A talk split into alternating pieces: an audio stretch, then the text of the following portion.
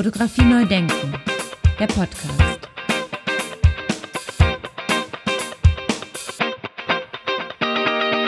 Ja, herzlich willkommen zur 102. Episode von meinem Podcast Fotografie neu denken. Schön, dass Sie und ihr wieder dabei seid. Heute geht es um das Thema Bildung, fotografische Bilder und Fotografie in der Schule und bei der Ausbildung von Heranwachsenden und jungen Erwachsenen. Dazu hören wir wenige Kommentare. dazu hören wir einige, nicht wenige, sondern dazu hören wir ein paar Kommentare und sehr interessante Gedanken. Über 120 Experten und Expertinnen hatte ich, her, hatte ich bisher in meinem Podcast hier zu Gast. Darunter waren und sind Künstlerinnen, Fotografinnen, Bildredakteurinnen, Sammlungsleiterinnen, Museumsmacherinnen, Pädagoginnen, Philosophinnen und so weiter und so weiter. Und fast allen stelle ich immer wieder gern dieselben Fragen. Zum Beispiel, wann ist ein Bild ein gutes Bild? Ihr erinnert euch vielleicht. Dazu habe ich bereits eine eigene Episode gemacht. Genauso wie diese Frage zieht sich eine weitere Frage konsequent durch meinen Podcast. Nämlich danach, ob das Fotografische, die Fotografie und insbesondere seine Bedeutung heute nicht viel stärker in der Schule diskutiert werden sollte. Insbesondere die Auswirkungen und mögliche Instrumente im Umgang damit zum Beispiel. Ich habe mal einige Kommentare und Gedanken hier rausgesucht aus den vergangenen 100 Episoden von Fotografie Neu Denken. Alle sind nach wie vor online. Ja, fangen wir an mit Episode 094, mit Episode 94 mit Valentin Goppel. Die Episode ist noch gar nicht so lange her, aber eine sehr aufschlussreiche, wie ich finde. Denn Valentin ist erst 21 Jahre alt und seine Schulzeit ist noch gar nicht so lange her. Hören wir da mal rein. Episode 94 mit Valentin Goppel. Da schließt sich direkt noch so ein bisschen die nächste Frage an. Äh, du bist ja noch gar nicht so weit aus der Schule raus. Deine, das Ende deiner Schulzeit ist noch gar nicht so lange her. Hat das Reden und Analysieren von fotografischen Bildern irgendwie stattgefunden in deiner Schulzeit?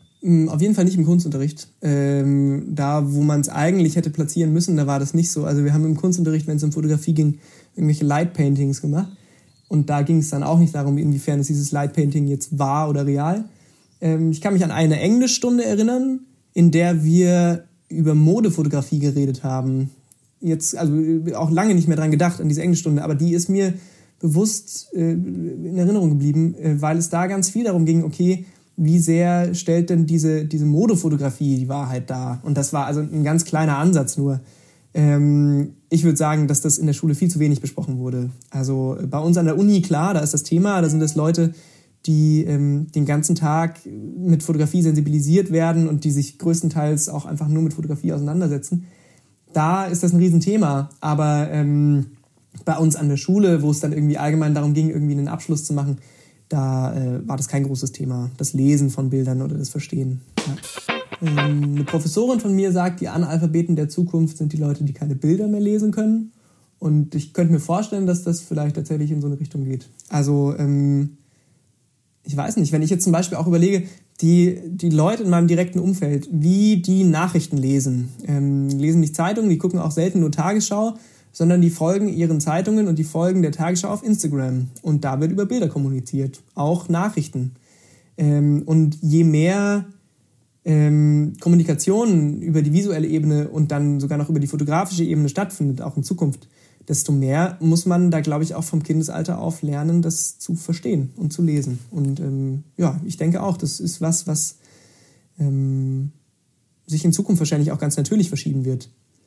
Ähm, ich habe da ein ganz großes Vertrauen darin, dass da schon irgendwann auch mal die Leute merken werden, dass ähm, gerade zum Beispiel mit Instagram, wo alles einfach visuell passiert, dass da ähm, ganz schön viel Potenzial ist, um ähm, das besser zu verstehen und besser lesen zu können. Jetzt hat es ja die digitale Fotografie beispielsweise schon vor deiner Geburt gegeben. Warum dauert es in unserer Gesellschaft so lange, bis wir da dann mal ein Augenmerk drauf legen? Was glaubst du? Ja, ich glaube, weil es noch nicht, noch nicht genug ausgenutzt wurde. Also ähm, das, das verändert sich ja oft erst, wenn es einmal komplett schiefgegangen ist. Und ähm, ich glaube zum Beispiel, dass wenn, wenn irgendwann, und das wird, das, das wird in näherer Zeit passieren, wenn die ersten Deepfake-Videos aufkommen von irgendwelchen Leuten, die irgendwelche Dinge sagen, die sie niemals gesagt haben, und man damit dann auf einmal irgendwie Propaganda macht und Leute mobilisiert, ähm, dann wird das in so einem gesamtpolitischen Spektrum ankommen, dass man sich damit auseinandersetzen muss, dass alles, was wir gerade im digitalen Medium visuell konsumieren und sehen, äh, nicht zwingenderweise der Wahrheit entspricht. Und ich glaube jetzt im Moment zum Beispiel ist das einfach auch so eine, so eine Nischendiskussion. Also ähm, wenn, keine Ahnung, wenn, wenn die großen Handyfirmen, wenn Apple und, und, und, und Samsung und so weiter sogar beim Videotelefonieren irgendwie Filter einbauen, dass die Augen größer werden und du kannst sie nicht mehr ausstellen. Und das ist ja gerade das Ding.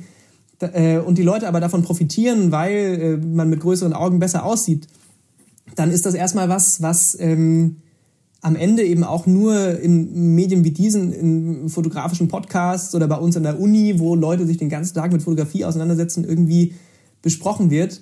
Aber ähm, niemand, glaube ich, hat da so wirklich auf dem Schirm, wie gefährlich das auch sein kann. Also wie weit weg das ist von einer wahrhaftigen äh, Darstellung. Und wenn es irgendwann mal auch über irgendwelche Skandale beim World Press Photo Award oder sowas hinausgeht und man ähm, tatsächlich irgendeinen gesamtgesellschaftlichen Skandal hat, der genau diese Problematik zur Grundlage hat, dann glaube ich, ist das äh, was anderes. Dann sind auf einmal viel mehr Leute auch dafür sensibilisiert, dass das gefährlich ist. Und im Moment profitieren ja wahrscheinlich die meisten Leute davon. Ja. Also das Kind muss jetzt erstmal ordentlich in den Brunnen fallen, bevor wir aufwachen. Ich würde es mir nicht wünschen, aber ähm, ich, also so bei meinem Verständnis dessen, wann es einen gesellschaftlichen Aufschrei gab oder wann eine große Veränderung passiert ist, ähm, kann ich mir vorstellen, dass wir gerade noch nicht an dem Punkt angekommen sind, dass das Problem als groß genug erkannt wird. Ja, als dass man zum Beispiel Lehrpläne an der Schule dem Ganzen angleichen würde oder sowas. Das ist, glaube ich, alles gerade, das, das funktioniert viel zu gut, so wie es gerade funktioniert. Und wir als Fotografen haben da ein Auge drauf, uns damit auseinanderzusetzen und so weiter, weil wir uns mit dem Medium auseinandersetzen.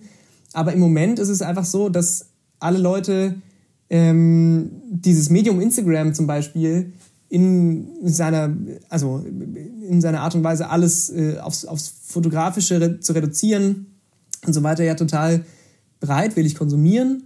Und parallel dazu ist es ja jetzt auch schon so, dass Instagram auch von sich aus die äh, Möglichkeit, Bilder zu bearbeiten und zu manipulieren, beim Hochladen von Bildern schon mit implementiert. Es wird ja automatisch davon ausgegangen, dass man die Bilder, bevor man sie da hochlädt, erstmal noch bearbeitet. Ähm, und da ist ähm, einfach so viel Akzeptanz und so viel Selbstverständnis dabei, dass das äh, dazugehört, dass da, äh, glaube ich, noch keine große Problematik dahinter erkannt wird. Also zum Beispiel meine Generation ist sich ja sehr bewusst, dass Bilder manipuliert sein können, weil wir ja selber einfach so wahnsinnig geschult darin sind, Bilder zu manipulieren. Also in dem Moment, in dem wir alle irgendwie äh, mit irgendwelchen Handy-Apps einen Oberarm größer oder einen Hintern größer machen können oder sowas, ist äh, für uns ja sehr klar, dass Bilder möglicherweise manipuliert sind. Und ich glaube dementsprechend, das ist eine natürliche Entwicklung wahrscheinlich, dass äh, sich Leute in meinem Alter da ähm, schon von Haus aus erstmal skeptisch solchen Fotos gegenüberstellen. Aber ähm, das ist wahrscheinlich eben nochmal was anderes.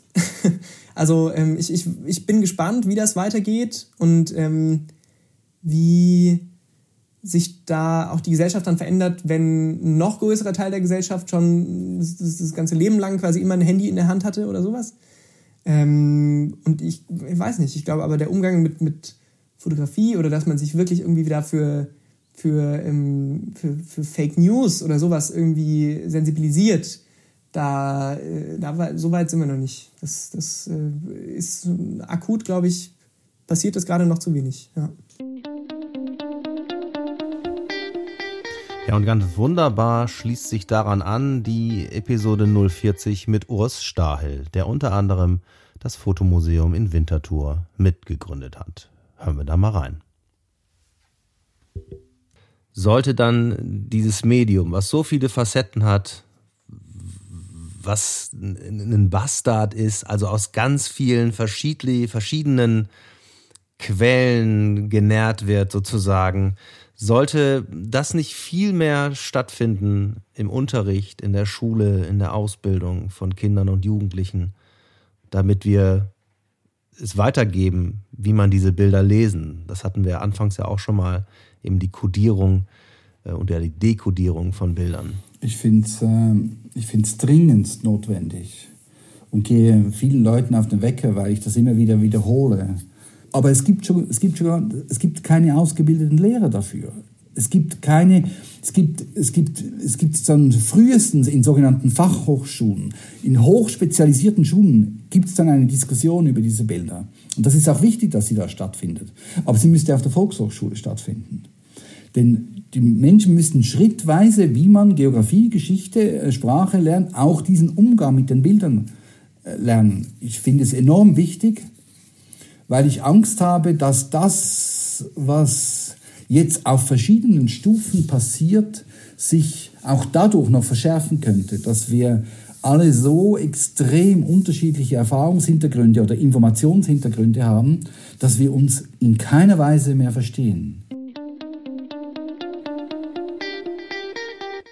Ja, und dann hören wir mal rein in Episode Nummer 35 mit Götz Diergarten. Mit dem sprach ich auch über das Thema und er erzählt so ein bisschen von seinen Kindern. Hören wir da mal rein. Ähm, bist du der Meinung, dass es da mehr stattfinden sollte? Du hast jetzt ja auch Kinder, äh, schulpflichtige Kinder und so weiter. Ist es wichtig, dass das in der Schule mehr thematisiert wird, auch die Auseinandersetzung mit Bildern und so weiter? Also finde ich ähm, absolut notwendig, ähm, ist auch ein großer Spaß. Also ob das die jungen Erwachsenen an den Kunsthochschulen sind oder ob das die jungen Schüler, mit denen ich früher auch in der Dunkelkammer mal stand, ähm, das Erlebnis Bild werden und auch das Erlebnis äh, wegschmeißen, aussortieren, ähm, setzt sich ja keiner mehr mit seinen eigenen Bildern wirklich auseinander. Also wer, wer geht denn die Bilder wirklich alle durch und sortiert und macht dann was damit? Ähm, also das, das glaube ich, wäre sehr, sehr hilfreich, den Kindern zumindestens früh in der Schule schon ähm, auch die, die positiven Möglichkeiten. Also die haben immer eine tolle Kamera bei sich. Das hatten wir früher nicht. Da mussten wir einen Film einlegen und viel Geld für ausgeben.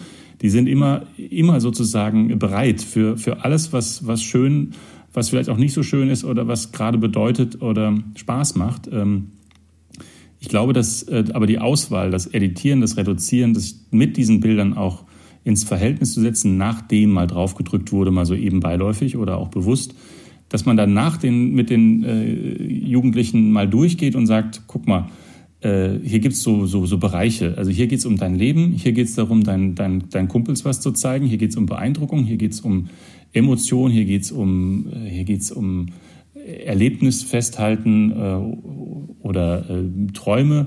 Äh, das möchte ich gerne haben. So äh, machen wir doch mal so, so Grüppchen und äh, dann reduzieren wir die alle und dann machen wir daraus mal ein kleines Buch und reduzieren mal zu jedem Kapitel, was ich jetzt gerade zum ersten Mal so äh, genannt habe, reduzieren wir mal auf fünf Bilder.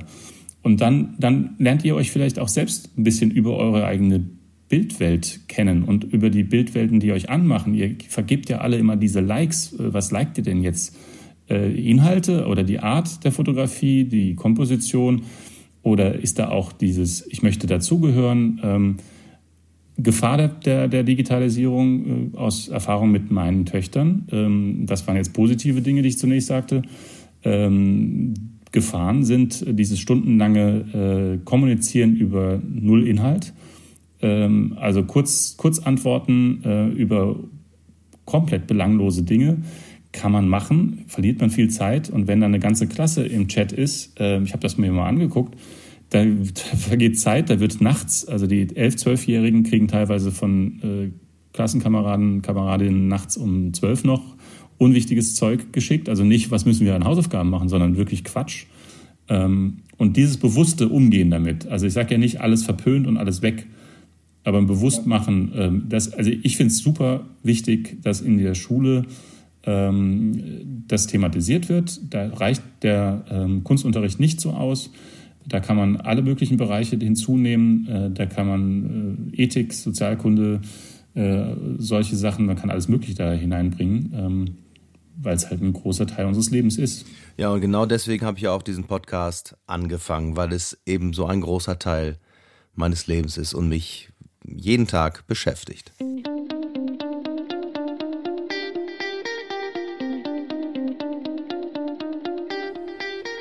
Ja, und dem kann man nicht immer noch zustimmen. Die Fotografie lässt mich nicht los oder ich lasse die fotografischen Bilder nicht los. Das kann man natürlich so oder so sehen. Auf jeden Fall beschäftige ich mich nach wie vor tagtäglich mit Fotografie. Und so ähnlich, glaube ich, geht es Dr. Ulrich Metzmacher nach wie vor, denn er betreibt nach wie vor den Blog fotosinn.de. Und auch ihn fragte ich in Episode 27 danach, ob denn die Fotografie und die fotografischen Bilder mehr in der Schule stattfinden sollten. Hören wir da mal rein.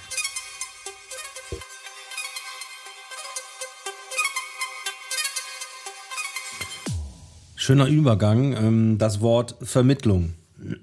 An welcher Stelle würdest du da ansetzen? Äh, in der Schule, in den Hochschulen? Wie groß siehst du die Notwendigkeit davon, das irgendwie zu vermitteln?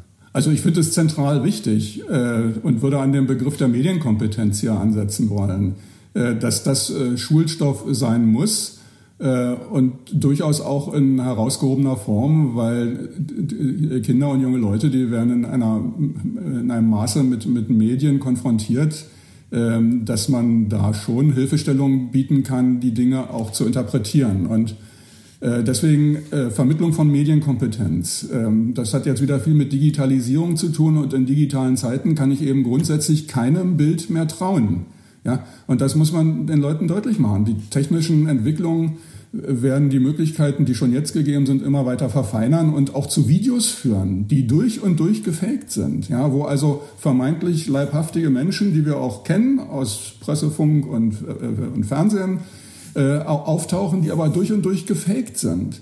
Äh, Ansätze dafür gibt's. Die, die Avatare aus dem Kino, die war nur der Anfang. Äh, das wird sich äh, in einer ganz andere Welt hin entwickeln. Und ähm, die klassische Fotografie war da im Vergleich äh, eher eine harmlose Angelegenheit. Da konnte man zwar auch manipulieren und man konnte äh, retuschieren und sowas, aber das war alles äh, entdeckbar. Ja? Bei der digitalen Fotografie ist das ja völlig anders. Ich kann Pixel verändern, hinzufügen, wegnehmen, äh, Bilder zusammenführen. Das sieht kein Mensch. Wenn das gut gemacht ist, dann, dann brauche ich schon einen Digitalforensiker, der mit ganz ausgewieften Methoden vielleicht noch eine Chance hat, solche Dinge herauszufinden. Aber man findet das nicht mehr raus, das geht nicht. Und also jungen Leuten, also hier einen Vorbehalt äh, gegenüber dem Bild und eigentlich jeglichem Bild zu vermitteln, äh, halte ich für extrem wichtig, äh, da eine, eine Skepsis äh, herbeizuführen.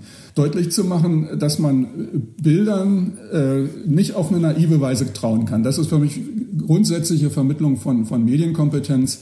Äh, jetzt mal ganz abgesehen von Fragen, wie werden zum Beispiel im Social-Media-Bereich mit dem Smartphone aufgenommene Bildchen aus dem Freundeskreis verbreitet, wo werden Intimgrenzen verletzt, äh, teilweise auch böswillig verletzt, wie finden aggressive Akte äh, statt, die einfach andere Menschen, anderen Menschen schaden soll. Und so, das gehört sicherlich auch alles mit dazu. Ja, aber noch viel wichtiger ist mir diese Frage der Medienkompetenz.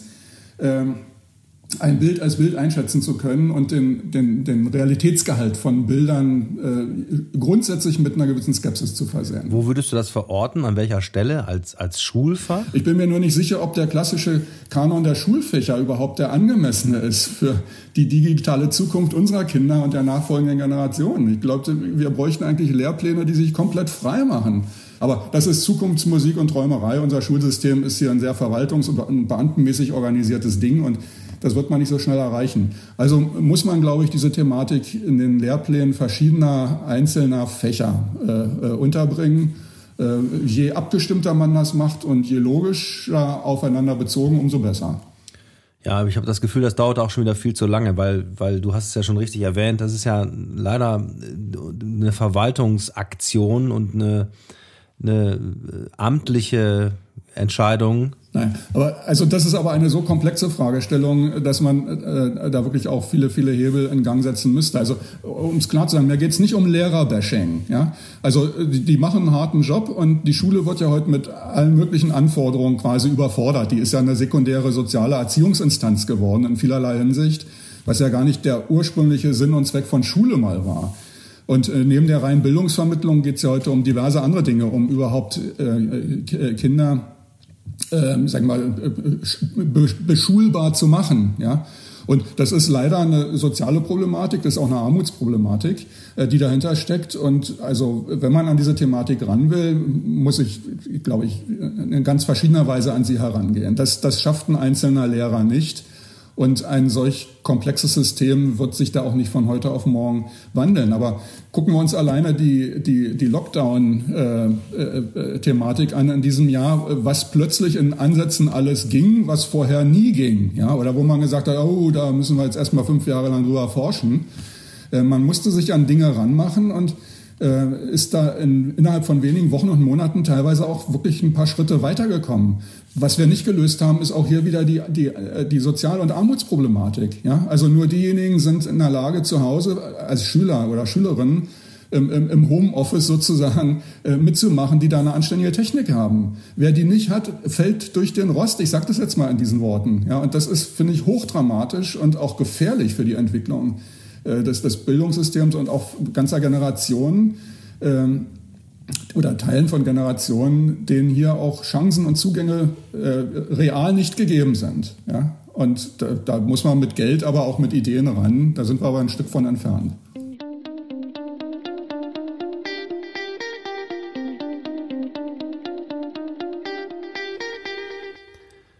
Ja, und dann sprach ich in Episode 31 mit Manuel Dolderer, die, auf den ich getroffen bin oder der, auf den ich aufmerksam wurde, weil meine Frau mit ihm zur Schule gegangen ist. Und er ist, lebt, er lebt heute im Ruhrgebiet auch, in Witten und hat die Code University in Berlin gegründet. Ich fragte ihn aber zunächst einmal, wie er denn eigentlich zu Hause mit seinen Kindern umgeht und wie das gehandhabt wird in seiner Familie mit den Digital Devices, wie man so schön heute sagt, und mit dem Umgang mit digitalen Medien. Hören wir da mal rein. Hast du das Gefühl, dass das mehr, also die Digitalisierung, Interaction Design etc., dass das mehr Einzug halten muss in die Schulausbildung und, und wie habt, handhabt ihr das eigentlich zu Hause? Also wir haben natürlich, also wir Erwachsenen haben jetzt natürlich immer unser Smartphone am Start und die Kinder sind neugierig darauf, was, worum geht's da, was soll das? Und wie geht ihr denn dann mit äh, zu Hause um? Also bei uns zu Hause ist das natürlich ein ständiges Thema und jetzt nochmal verstärkt durch, äh, durch die ganze Pandemiesituation. Meine Kinder haben mich ja noch nie so intensiv arbeitend erlebt wie in den, in den Monaten von von äh, Mitte März bis zu den Sommerferien, weil ich ja von zu Hause komplett gearbeitet habe und die Kinder komplett zu Hause waren. Also, ähm, und da merken die natürlich, dass ich meine Zeit fast ausschließlich vor Bildschirmen verbringe und selten mal dazu komme, irgendwie nachzudenken. Und selbst wenn ich was schreibe, mache ich das am Bildschirm. Und selbst wenn ich was lese, mache ich das am Bildschirm. Zwar manchmal mit anderen Geräten, aber das ist natürlich eine absolute ähm, Omnipräsenz der, unser Großer geht jetzt in die sechste Klasse, der hat ein, ähm, ein altes Smartphone und, äh, und ist natürlich auch da, davon fasziniert. Aber was ich schön finde, und das versuchen wir natürlich auch immer wieder zu unterstützen, ist, dass es, dass es zum kreativen Werkzeug wird. Also die machen Videos, die machen Fotos, die entdecken irgendwie Stop-Motion-Filme mit Lego-Figuren, die arbeiten mit Zeitraffern und Zeitlupen und ähm, mit irgendwelchen lustigen Filtern. Und was ich immer wieder anstoße, ist, die, dass sie anfangen zu fragen, wie funktioniert das eigentlich? Und wir uns dann mal, wenn sie dann sagen, hey, kann ich mir, können wir eine neue App runterladen, wir wollen irgendwie ein neues Spiel, dann sage ich, nee, ihr habt schon welche, aber was ich euch sage, äh, wenn ihr selber Spiele programmiert, könnt ihr die so viel spielen, wie ihr wollt. Und dann äh, haben wir uns zusammen an Scratch gesetzt und haben angefangen, eigene kleine Computerspiele zu entwickeln. Ähm, von, ähm, ich weiß nicht, ob du Unity kennst, diese 3D-Engine. Ähm, die, die haben ein super Lego-Spiele-Kit zum Beispiel. Kannst du runterladen und dann kannst du ein Lego Jump-and-Run-Spiel bauen in einer wunderbaren Lego-Umgebung. Alles sehr einfach gemacht für den Einstieg, aber es wird sehr schnell sehr kompliziert. Und wenn man eigene kreative Ideen umsetzen möchte, dann muss man auch anfangen, Programmieren zu lernen. Das hat jetzt dazu geführt, dass mein mein Elfjähriger äh, am Wochenende gesagt hat, Papa, wie programmiere ich denn in Unity? Habe ich gesagt, ja, da musst du wahrscheinlich Python lernen am besten. Und jetzt hat er sein erstes kleines Python-Tutorial gemacht. Das wird jetzt noch nicht weit führen, aber es zeigt, dass diese Faszination der Geräte auch dazu führen kann, dass man sich mit der Technik, mit dem, was hinter dem Bildschirm passiert, auseinandersetzt. Und, und ich glaube, da sind wir jetzt an einem Punkt, wo, wo ich glaube, wo wir wirklich was tun müssen. Da leisten unsere Schulen gerade viel zu wenig. Denn das ist etwas, wo ich wirklich sagen würde, wer Technologie nicht versteht, und da rede ich nicht von bedienen können, sondern wirklich die Zusammenhänge dessen versteht, was da hinter dem Bildschirm passiert, was da auf Servern passiert, was im Internet passiert, der wird in unserer zukünftigen Gesellschaft zum Objekt, zum Produkt, fast schon zum Opfer und der wird niemals in die Lage kommen, diese zukünftige Gesellschaft aktiv mitzugestalten. Denn die ist heute schon so massiv beeinflusst von digitalen Technologien, dass es ein Grundverständnis dafür braucht, um mit dieser Welt überhaupt bewusst umgehen zu können. Und das gehört für mich in die Schule, massiv. Und weil, wie ich ja gerade schon gesagt habe, ich nicht daran glaube, dass wir in kürzerer Zeit irgendwie das Schulsystem grundsätzlich verändern können, haben wir auch da gesagt, naja, dann müssen wir Dinge in die eigene Hand nehmen. Und aus diesem ersten Code- und Design-Camp, das wir 2016 gemacht haben, unter anderem um ein paar äh, Fotos für unsere Website zu haben, ist inzwischen eine ganze Bewegung entstanden. Also das wurde zu, wir haben daraus einen gemeinnützigen Verein gemacht, ähm, da haben sich angefangen, unsere Studierenden sehr stark zu engagieren. Die haben inzwischen über 30 dieser Camps gemacht mit über 1500 Teilnehmerinnen und Teilnehmern in ganz Deutschland, unterschiedlichsten Städten, haben Online-Formate entwickelt, haben Workshop-Formate entwickelt. Immer wieder mit dem gleichen Ziel. Jugendliche, egal was sie werden wollen, im Alter zwischen 14 und 20 an Technologien heranzuführen, in einer spielerischen, explorativen Art und Weise, aber auch so, dass sie anfangen, Fragen zu stellen und sich interessieren für das, was hinterm Bildschirm passiert. Und jetzt gerade sind wir in der glücklichen Lage, dass wir diesen Verein, der, ähm, der immer wieder Finanzierungsprobleme hatte, weil er sich natürlich nicht über Teilnahmegebühren finanzieren wollte, sondern jeder sollte teilnehmen können. Also brauchten wir immer Sponsoren und Unterstützer. Wir haben jetzt zwei große Unterstützer gewonnen, die uns für die nächsten drei Jahre relativ viel Geld geben werden, sodass wir diese Initiative nochmal stark ausrollen können und eines der ähm, und wirklich nochmal zeigen können, wie viel Potenzial darin steckt, wenn man es schafft, ähm, Jugendlichen Zugang zu diesen Technologien zu bieten, ihnen eine unterstützende und, und herausfordernde Atmosphäre zu bieten und am Ende über den Umgang mit Technologien ihnen ein paar ganz grundsätzliche Dinge vermittelt. A, das ist keine Rocket Science. Ich kann das lernen und ich kann das auch lernen, ohne dass ich einen Lehrer oder eine Lehrerin brauche, denn es gibt unglaublich viele Lernressourcen online. Zweitens, ich kann das für praktische Dinge nutzen. Das ist nicht nur eine Spielerei, sondern ich kann damit Webseiten und Apps bauen, die die Probleme lösen, die andere Leute nutzen, die einen Unterschied machen. Und das führt, das sehen wir bei unseren Studierenden, zu einem Gefühl, zu einem neuen Selbstbewusstsein. Ich kann was gestalten. Ich kann tatsächlich was verändern. Und da diese Kombination zwischen, ich habe einen Gestaltungswillen, ich habe dieses Selbstbewusstsein und ich verstehe digitale Technologien zu, bis zu einem Punkt, wo ich sie als Werkzeug sinnvoll benutzen kann. Das, glaube ich, würde dafür zu führen, dass sich eine ganze Generation von Jugendlichen völlig anders verhält und auch völlig anders sich selbst begreift in ihrer, in ihrer Möglichkeit, Gesellschaft mitzugestalten. Und da werden wir in den nächsten drei Jahren mit dieser Code Design Initiative versuchen, mal ein Beispiel dafür zu sein, wie das gelingen kann, ohne dass wir darauf warten, dass die Schulen sich verändern. Absolut. Also nicht äh, darauf warten, dass das äh, System sich ändert, sondern ähm, ein neues erfinden oder eine, eine neue Möglichkeit aufzeigen ja, also drumherum es, es zu ergänzen, zu schauen, was man, also im besten Sinne unternehmerisch zu denken. Ähm, natürlich kann ich mich ständig über die Schulpolitik aufregen und beschweren, aber am Ende ist ja die Frage, was, kann, was können wir denn tun? Also was können wir tatsächlich tun? Und ich glaube, dann einfach zu tun und zu schauen, ähm, ob man Mitstreiter findet, ob man Unterstützer findet und ob andere dann aufmerksam werden, ist im Zweifel der beste Weg, um etwas tatsächlich zu verändern.